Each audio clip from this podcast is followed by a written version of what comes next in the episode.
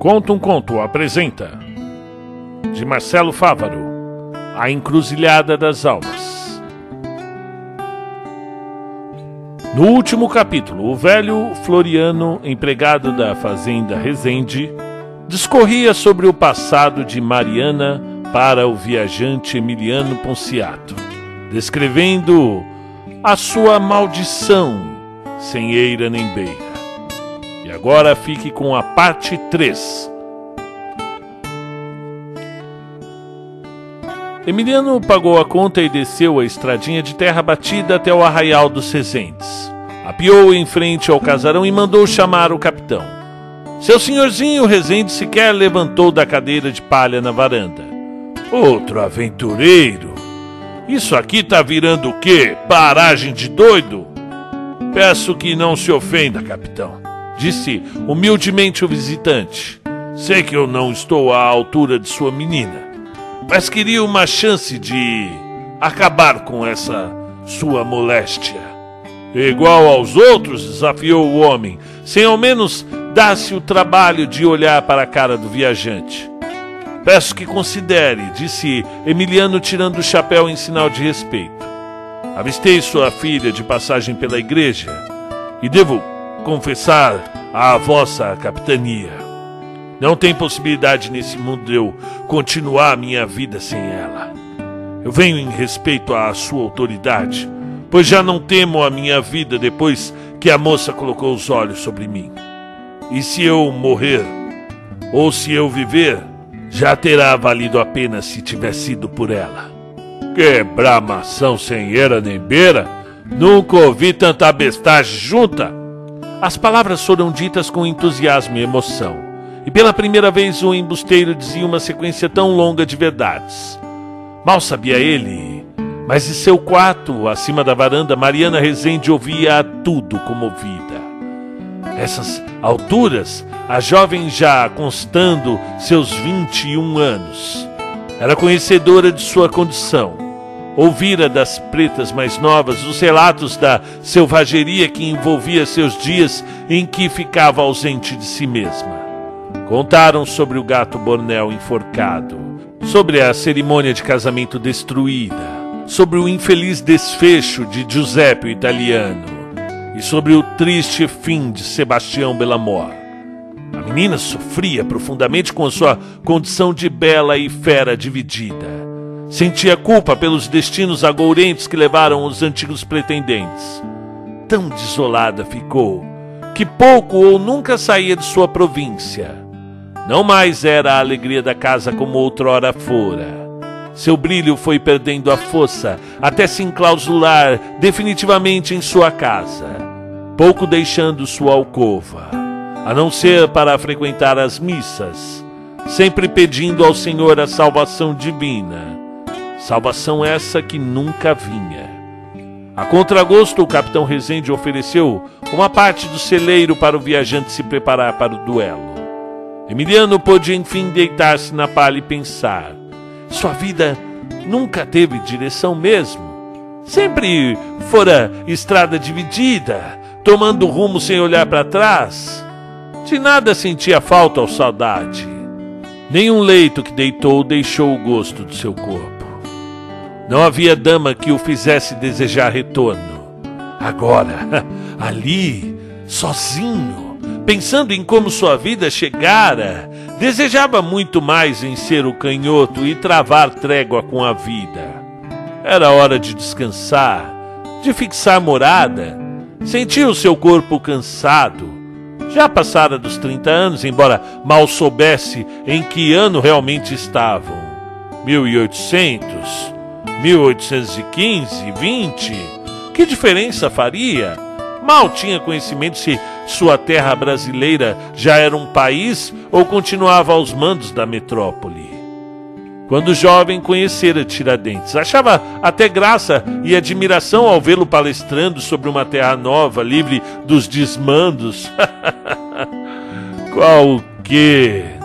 A terra sempre seria a mesma esturricada sobre o sol ou molhada da chuva, era a mesma terra. Alguém iria dominar e escravizar do mesmo jeito? Sempre fora assim, sempre seria. Continuava confabulando uma forma de vencer o enviado de Meia, quando Mariana entrou escondida pela porta do estábulo poeirento. Emiliano, que já tinha arrancado as botas e jazia esparramado na palha seca, levantou-se bruscamente diante do susto, tentando se aprumar frente à amada. Por Deus, homem, que faz aqui? indagou preocupada, esfregando as belas mãos. Ora, que faço aqui? Vim lhe salvar, respondeu sem vacilar. Não faça isso, por favor. Ué, não quer ser salva? Claro que sim, mas não desejo nenhum mal ao senhor. Não quero que se machuque. Por, por favor, vá embora, suplicou a beleza celeste, segurando firmemente o seu relicário de coração. Moça, bem que eu queria não ter entrado nunca nessa cidade. Agora eu não tenho escolha. Eu sou um escravo dos teus olhos, refém do, do teu encanto. Eu já não tenho escolha nenhuma. Estou tão preso a essa maldição quanto a senhora. Qual? Todos temos escolhas. Não há de ficar se não o quer. Reagiu furiosa a moça, recolhendo as botas do viajante. Tome, desapareça sem olhar para trás. E, e, nunca mais repita o meu nome, sequer o de Bela Vista. Nesse momento, Emiliano Ponciato segurou Mariana pelos braços, demonstrando todo o seu sangue quente correndo. Olhou-a firmemente antes de perguntar: E por que essa preocupação toda? Mariana permanecia ereta diante do homem, embora estivesse com as pernas bambas, com o contato abrupto das mãos quentes de Ponciato. Tudo aquilo era muito diferente do que sentira por o italiano ou por quem quer que seja. Sustentava seu forte olhar, ainda que estivesse tão apaixonada quanto ele.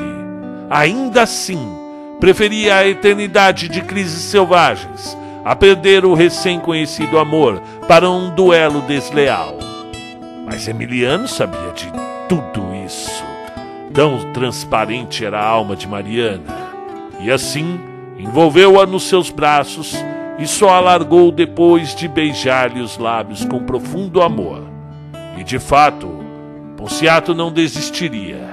Viajou toda a vida, sabia todos os truques, dos dados às cartas, das apostas aos causos. Conhecia as histórias do cão de trás para frente. Não seria enganado pelo encourado. Tentou dormir, mas não conseguiu. Vestiu-se com o gibão de guerra. Fez montaria e subiu a estrada rumo à mata, em busca do duelo. Havia uma árvore retorcida no canto da estrada. O local era remoto e o dia já vinha findando. Somente os mosquitos, as cigarras e Emiliano tocado ao pé da árvore, tal como Belmonte tempos atrás. E as horas passaram, e a noite se fez alta, porém sem estrelas, apenas um negrume da escuridão noturna. Esperar o cão pode ser uma atividade cansativa, pensava Emiliano naquele momento.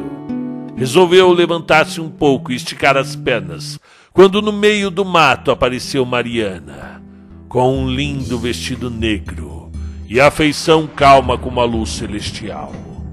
Vinha sorrindo, observando o olhar apaixonado do viajante.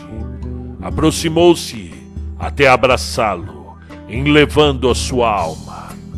Meu Deus, Mariana, como eu te quero bem, suspirou o homem sentindo seu calor. Está acabado, meu amor. Pode descansar.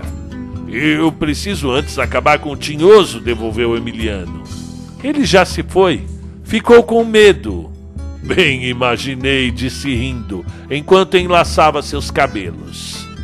Emiliano tentava sentir o cheiro da sua pele, entretanto, não conseguia tragar a essência mais doce que sentira no celeiro. Algo estava errado. E foi o bastante apenas passar-lhe pela cabeça que estivesse ele sendo enganado, quando a aparição segurou-lhe forte e antes de cravar-lhe a faca nas costas, adiantou: Seja bem-vindo ao inferno. Emiliano sentiu a faca o ferindo, mas desviou-se a tempo de ver a figura alva de Mariana, transformando-se no homem magro e alto, vestido todo de negro, com o chapéu de aba longa e o olhar furioso de fogo. Sai pra lá, filho da mentira! gritou, sentindo um pequeno corte no lombo. Quase me enganou. Pobre homem. Queria poder gastar prosa, mas eu tô cheio de pormenores para arranjar. Ha! Acho que ficará para o próximo enviado das trevas essa incumbência, adiantou Ponciato. Vossa demonência não sai daqui com vida, não. Pois é o que vamos ver logo mais devolveu o trevoso. Como vai ser o duelo? Será de sabedoria, exclamou o desafiante. Bem escolhido, rapaz, comentou o chifrudo, olhando firmemente para Emiliano. O jogo é simples. São três enigmas. Acerte e terá a maldição de Mariana desfeita. E se eu perder, leva a tua alma agora mesmo, asseverou o canhoto. Parece-me justo, considerou o homem, enquanto preparava-se para enganar o diabo. Posso começar? Estou pronto. Muito bem. Adiantou-se o sujeito obscuro, parando para acender um cigarro de palha.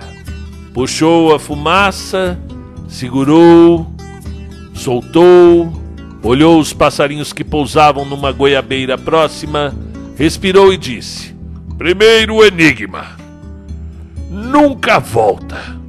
Embora nunca tenha ido. Emiliano Ponciato colocou a mente para trabalhar. Olhou a face cadavérica do oponente. Pôs sob a luz da lua e vinha despontando no alto da noite. Lembrou-se de suas andanças, de como tudo passava na vida. E como responder? O tempo estava acabando quando ele enfim se manifestou já sei, filhote do cabrunco, o que nunca volta, embora nunca tenha ido, é o passado. O diabo não conseguiu disfarçar sua reprovação diante da resposta correta do forasteiro.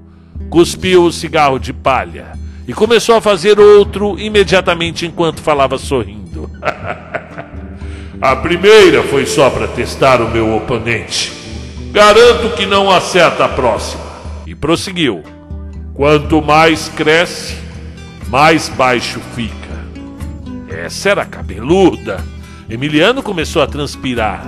A ferida recém-aberta tomava sua concentração. Não fosse o gibão, o corte teria sido maior. Mas ele era ardiloso. Não entregaria vitória ao monstrengo dessa forma.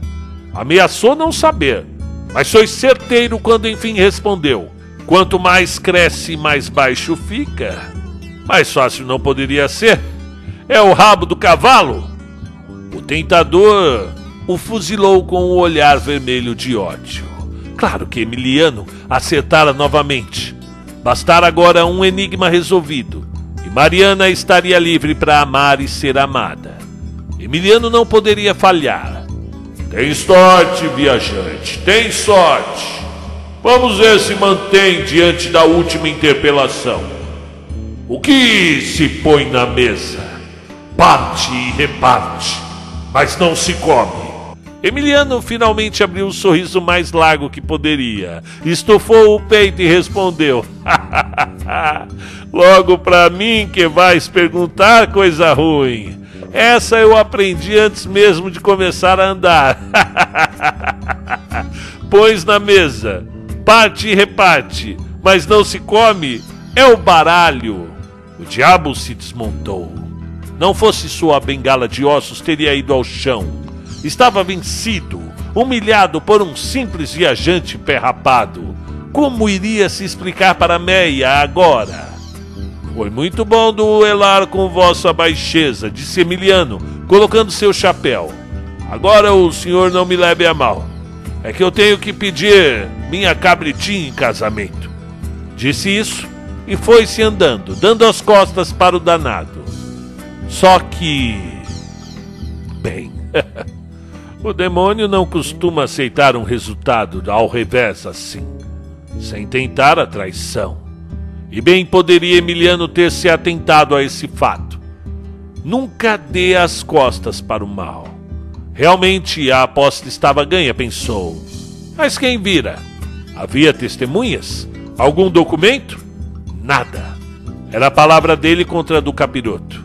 E foi justamente nisso que Emiliano pensou, depois de tantas léguas percorridas, pois naquele momento sentiu a faca lhe invadir as costelas, vinda pelas costas.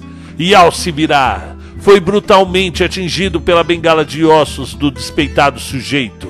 Sentiu ainda o sangue lhe verter, descer antes mesmo de tombar ao chão, e a partir daí a surra ficou feia. O diabo tem suas artimanhas, força sobre-humana e ódio, muito ódio. Emiliano foi espancado até o amanhecer. Teve o pulmão perfurado por uma costela quebrada, afundamento do seu crânio, o pé quebrado, além de alguns dedos esmagados. Quando enfim o sujeito das trevas deu-se por satisfeito, o sol já vinha alto.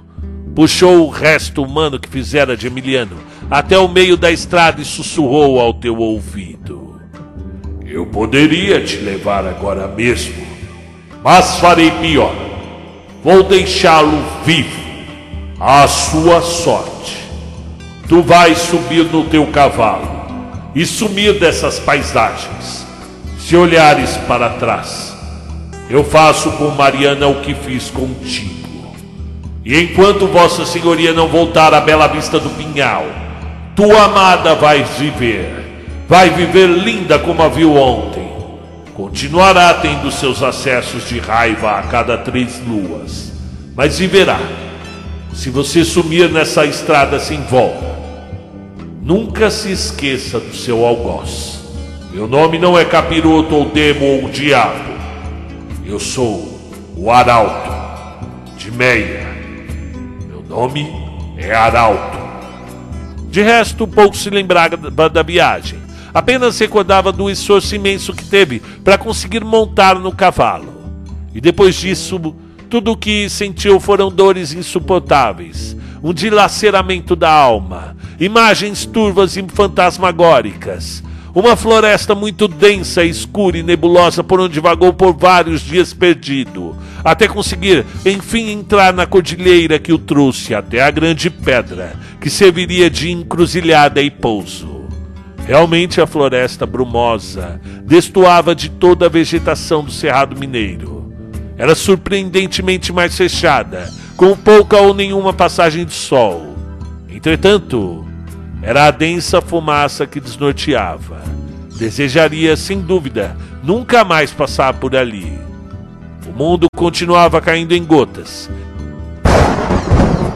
E Emiliano continuava deitado em farrapos, debaixo da rocha, em forma de navio naufragado, até onde a água não atingia. Tinha dificuldades para respirar e as tosses vinham acompanhadas de sangue. Que faria agora dos dias que lhe sobraram? Antes era fácil, pois não possuía razão para viver. Agora, diante do furor em que seu coração se encontrava, dificilmente iria esquecer. Conseguia sentir ainda o cheiro dos cabelos de Mariana. E ficou ali, com os olhos quase fechados por conta das veias estouradas pelo arauto. Mal conseguia enxergar os raios que desciam furiosamente. O ouvido direito lhe doía vertiginosamente, pudera, com o tímpano perfurado. Além da tontura, não conseguiria ouvir direito. Emiliano Ponciato mal enxergou. O gigantesco clarão que desceu furiosamente do céu, bem à frente à pedra monumental, em meio à chuva. E dele surgiu uma caixa metálica, monstruosa. Imediatamente o forasteiro levantou-se assustado, temendo novamente ser o arauto com sua sede de sangue. Mas não o era. O aparelho jamais visto possuía uns dois metros e meio de altura, por dois de largura e com uma caixa retangular de ferro. e dos seus tetos subia um enorme cabo de ferro em brasa. Não estivesse caindo um temporal, estaria pegando fogo.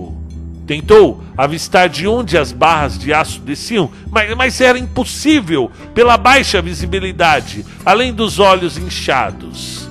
A geringonça permaneceu por alguns momentos em silêncio, para logo em seguida uma porta se abrir, mediante um sino tocando. E do seu interior saiu um homem alto, forte, já um senhor, com um grande bigode branco, trajado com aparatos distantes de tudo o que Emiliano Ponciato já tinha visto até então.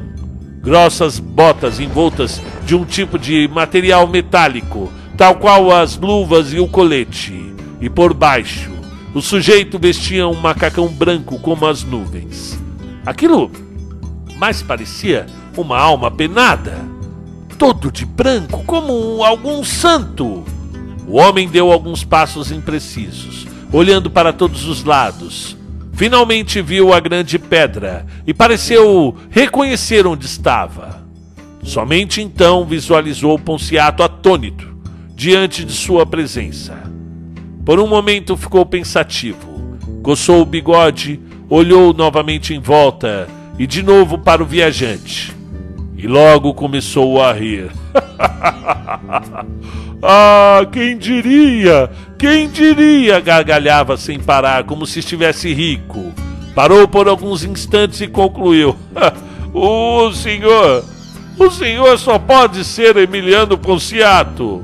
Mas é claro que sou eu, respondeu assustado, segurando o seu facão. E tu? Eu? Continuou o senhor a ponto de cair lágrimas de tanto escárnio. Eu só posso ser a, a alma. e o que queres de mim, alma imunda? Deixe-me em paz, Satanás, ordenou o sujeito. Se achas que vai me levar, só saio daqui morto. Não, meu amigo. Fique tranquilo, completou o homem, abanando as mãos, ainda sorrindo. Sente-se aí, ninguém vai lhe fazer mal. Então o que queres de mim? Ora, eu? eu não quero nada, amigo, eu não quero nada. É apenas o seguinte: ó, oh, disse, lembrando-se. Eu nem sei se devo dizer-lhe, embora assim conste nos livros. Deixe ver se eu me lembro. Que livros, homem? Está a me troçar? inquiriu Ponciato. Claro que não, amigo. Eu estou apenas lembrando das palavras certinhas. A dona Gerúndia, a dona Gerúndia, por que, que eu não prestei atenção nas suas aulas? Quem? Ah, sim, lembrei. Espere, devo postar a voz. É, é, que tudo isso é muito engraçado, Emiliano. Vejamos. Oh, oh, oh, preste atenção. Homem, tu és dono dessas terras e montanhas. E, e esse lugar é sagrado edificarás ao lado da pedra do navio uma capela, e a partir de hoje encontrarás aqui o teu lar e a tua morada, e os teus filhos, netos e bisnetos e tataranetos viverão na cidade que tu fundarás, e assim será. Ao, após proclamar a tua resenha, o homem dos grandes bigodes olhou novamente à sua volta, como quem aprecia a paisagem, lançando um último lampejo a Emiliano Ponciato. O viajante finalmente voltou para a grande caixa de ferro, apertando alguns botões, e a porta se fechou, e a caixa zarpou ao céu tão logo como um raio. De fato, Emiliano chegou a considerar realmente estar fora de sua sanidade. Pensou nisso a noite toda o, o que uma alma iria querer com um homem semi-morto? De toda forma, guardou em sua memória as palavras do ser espiritual e considerou seguir seus conselhos. A chuva ainda caiu durante toda a noite. Entretanto, bastou o dia começar a clarear e o céu foi se abrindo. Ferido e dolorido e cansado, Ponciato finalmente conseguiu novamente se pôr de pé Estava decidido não iria se entregar ao fracasso. Precisava de um motivo para viver. Seria edificado esse motivo. Tinha muito trabalho pela frente. Mas antes, precisava se recuperar do terrível combate. Passou o dia se movimentando pouco, cuidando do pé quebrado, em busca de raízes, folhas comestíveis. Emiliano passara toda a parte de sua vida no mato. Não seria tarefa impossível. Armou algumas arapucas e logo tinha alguns pássaros para o jantar. Em poucos dias, um pouco melhor dos ferimentos abriu uma trilha para a grande montanha vizinha, onde descobriu de onde vinha a pequena corredeira que vinha ganhando volume na descida da encosta. Agora poderia plantar, pensou. Separou as terras ao leste da encruzilhada para o cultivo. A princípio, de mandioca, que encontrou pelo caminho, e logo após o milho. Este precisou descer a, cordilheira, quase chegando ao Vale do Esquecimento. O nome dado por ele é aquela floresta densa onde se perdeu. Logo a plantação deu certo e apesar do solo pedregoso e arredio do cerrado da montanha, trabalhava todos os dias na lavoura, trazendo água da colina, preparando solo, construindo ferramentas. A cada dia estava mais forte, sentia-se melhor. No entanto, seu pensamento sobre Mariana não o deixava. Sofria sua ausência, sentia o cheiro do seu cabelo. Onde estaria naquele momento? já teria se transformado em bicho novamente? Cuidariam dela para que não se machucasse? Ficaria com ela mesmo com a maldição. De fato, a visita da alma o fizera muito bem. Iria sim edificar uma vila naquele mundo, naquele fim de mundo. Logo conheceriam o arraial de encruzilhada da alma. Seria o senhor daquelas terras, e quem sabe um dia, melhor preparado, desafiaria novamente o arauto. Caso não o fizesse, rogou que sua estirpe fosse longa o bastante para que algum dos seus descendentes o vingasse um dia. Fim da parte 3.